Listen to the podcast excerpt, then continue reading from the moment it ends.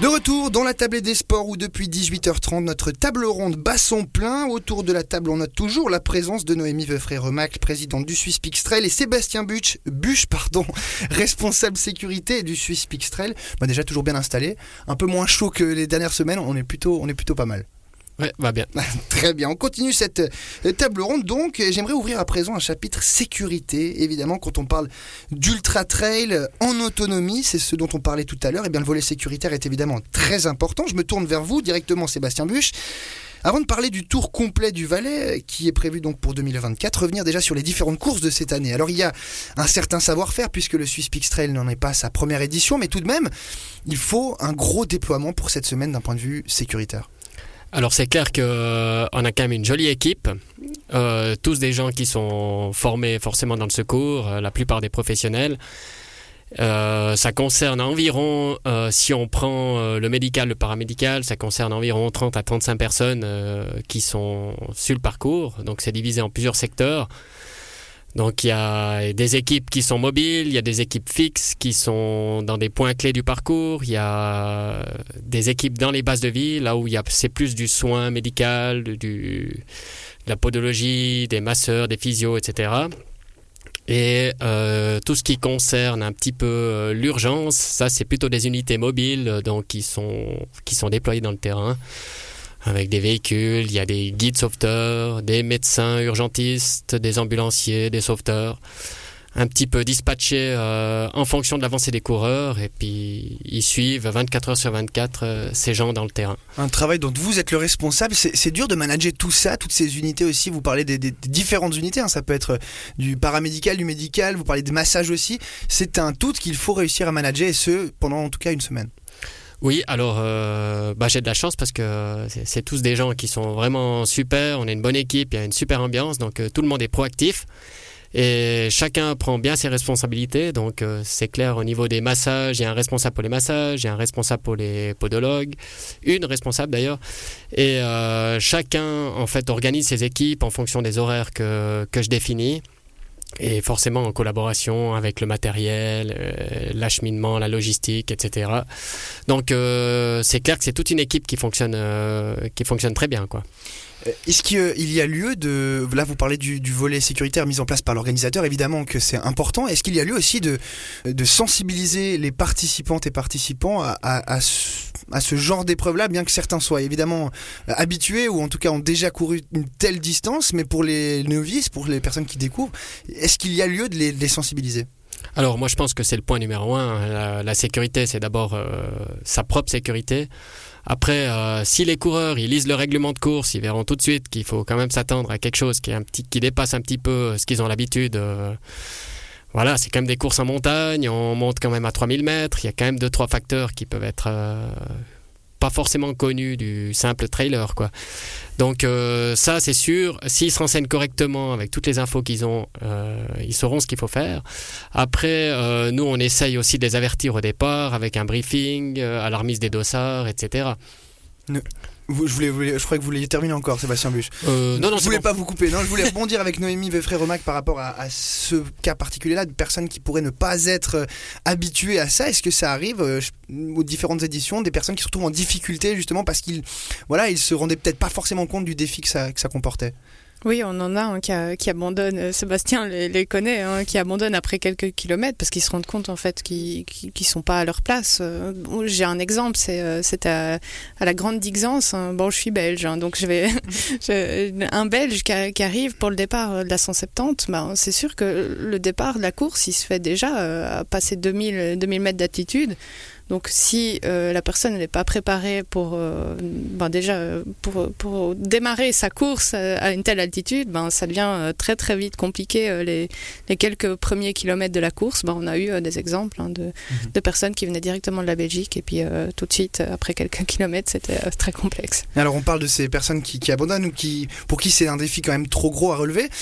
A contrario, j'ai aussi envie de vous poser cette question est-ce que l'attrait un peu pas risqué, mais justement de cet effort assez impressionnant qu'il faut, euh, faut fournir pour faire ce genre d'épreuve, là, participe aussi au succès du Swiss Trail. Ce côté un petit peu, euh, voilà, on est un petit peu livré aussi à nous-mêmes, dans la montagne, de nuit, de jour, par temps beau, par temps mauvais. Euh, ce côté-là aussi attire. Oui, je pense, hein, parce que c'est vrai que bah, la, la Suspix 360 a toujours eu cette renommée de courses euh, très difficiles, euh, bah, dans les plus difficiles au, au, monde. Donc je pense que c'est sûr que, alors d'un point de vue marketing, ça, c'est vendeur euh, pour, pour ces personnes qui veulent se dépasser, en tout cas, bah, montrer peut-être qu'elles sont capables de, ou voilà, d'avoir euh, dans son palmarès, euh, j'ai fait euh, une des courses les plus difficiles au monde et je le confirme. Donc je pense que effectivement ça fait du succès de la course. Et si l'année prochaine il y aura évidemment encore cette, ce nouveau défi avec 660 km pour ceux qui voudraient encore passer un cap, et eh ben, ils pourront le faire l'année prochaine. Sébastien Bus, justement pour revenir à cette nouvelle épreuve qui arrivera l'année prochaine en 2024.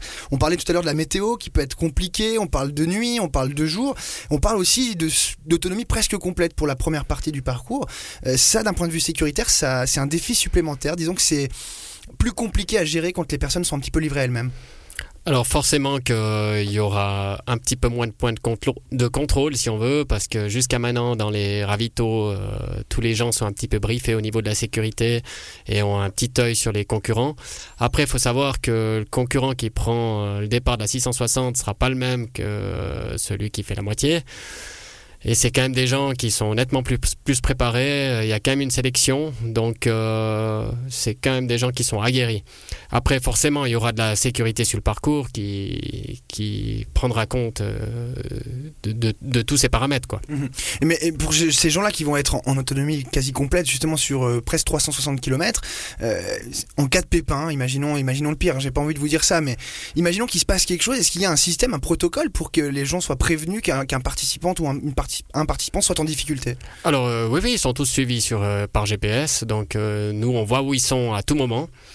Donc à partir de là, forcément, s'il y a un point qui bouge pas pendant un petit moment, on va s'inquiéter. On va essayer de d'enquêter le maximum pour pour aller rejoindre la personne, quoi. Et puis ce qu'on disait aussi tout à l'heure, c'est que avec cette autonomie presque complète sur le premier la première partie du parcours, c'est que les participantes et participants vont devoir euh, trouver un petit peu ce qu'ils ont à disposition. On parlait tout à l'heure des, des cabanes, Noémie Veufré Remax, ça va avoir un rôle important de pouvoir aussi compter sur des, des choses déjà, euh, déjà sur place.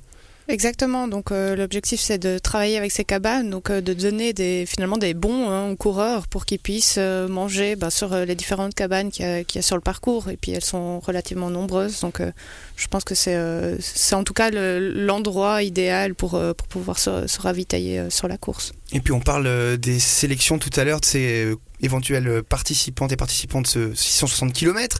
Il y a une liste, il y a un nombre, un nombre total pour l'instant qui est prévu, je crois, pour cette, pour cette épreuve. Oui, alors on table sur 100 euh, personnes. C'est vrai qu'on a déjà annoncé euh, que, ce serait des finishers de la 360 et ou des personnes avec euh, un CV relativement important pour, pour se permettre, ben, comme Sébastien l'a dit, d'avoir des personnes aguerries pour ce genre d'épreuve. Après, c'est vrai qu'on reçoit depuis quelques jours déjà énormément de sollicitations, donc je pense que ces 100 personnes vont très très vite être trouvées. Et Sébastien Bu, je rebondis aussi, 100 personnes aussi, on pense d'un point de vue sécuritaire, c'est aussi important de ne pas aller au-delà ou d'une jauge un peu trop grande pour pouvoir garder quand même une, une situation sous contrôle. Oui, de toute façon, euh, c'est clair, le nombre est, est, important. À mon avis, moyen de monde. Euh, après, c'est aussi plus. Si c'est très groupé, ben, la sécurité est meilleure parce que les gens se voient. Donc euh, c'est un peu aléatoire le nombre, je dirais. Et puis cette euh, condition aussi d'avoir terminé le 360 avant de pouvoir s'inscrire sur la 660, c'est une sorte de garde-fou aussi à ce niveau-là? Oui, oui, clairement, ouais. Parce qu'on pourrait avoir, comme disait Noémie Veufré-Remac, des personnes qui n'ont vraiment aucune expérience et qui veulent, euh, voilà, par le défi, se lancer, mais sans savoir. Et là, ça serait vraiment, euh, dans ce contexte-là, sur 660 km, assez compliqué. Ouais, Vous le confirmez en tant que responsable sécurité. Oui, oui, ça je confirme. Bah, très bien, merci en tout cas à tous les deux d'être venus euh, parler de ce Swiss Peaks Trail 2023. On, va, on a beaucoup parlé de 2024, mais faut pas oublier que l'édition 2023 débute demain donc, avec, on le rappelle, euh, beaucoup d'épreuves. On en a cité quelques-unes 360, 170, 100 km, marathon, semi-marathon. On n'oublie pas, Noémie Frère Mac, les petits euh, qui auront aussi de quoi faire durant cette semaine de course. Merci à tous les deux. Noémie Veufré Remac, présidente du Swiss Peaks Trail, et Sébastien Buche, responsable sécurité. On vous souhaite évidemment une bonne édition 2023 et plein succès. Merci. Merci. Et quant à nous, eh bien, c'est ici que se termine cette tablée des sports. Merci de l'avoir suivi. J'en profite également pour remercier, remercier Philippe Berthollet à la technique. Je vous donne rendez-vous samedi prochain, même heure, même endroit. Très bon week-end à toutes et tous. Bye bye.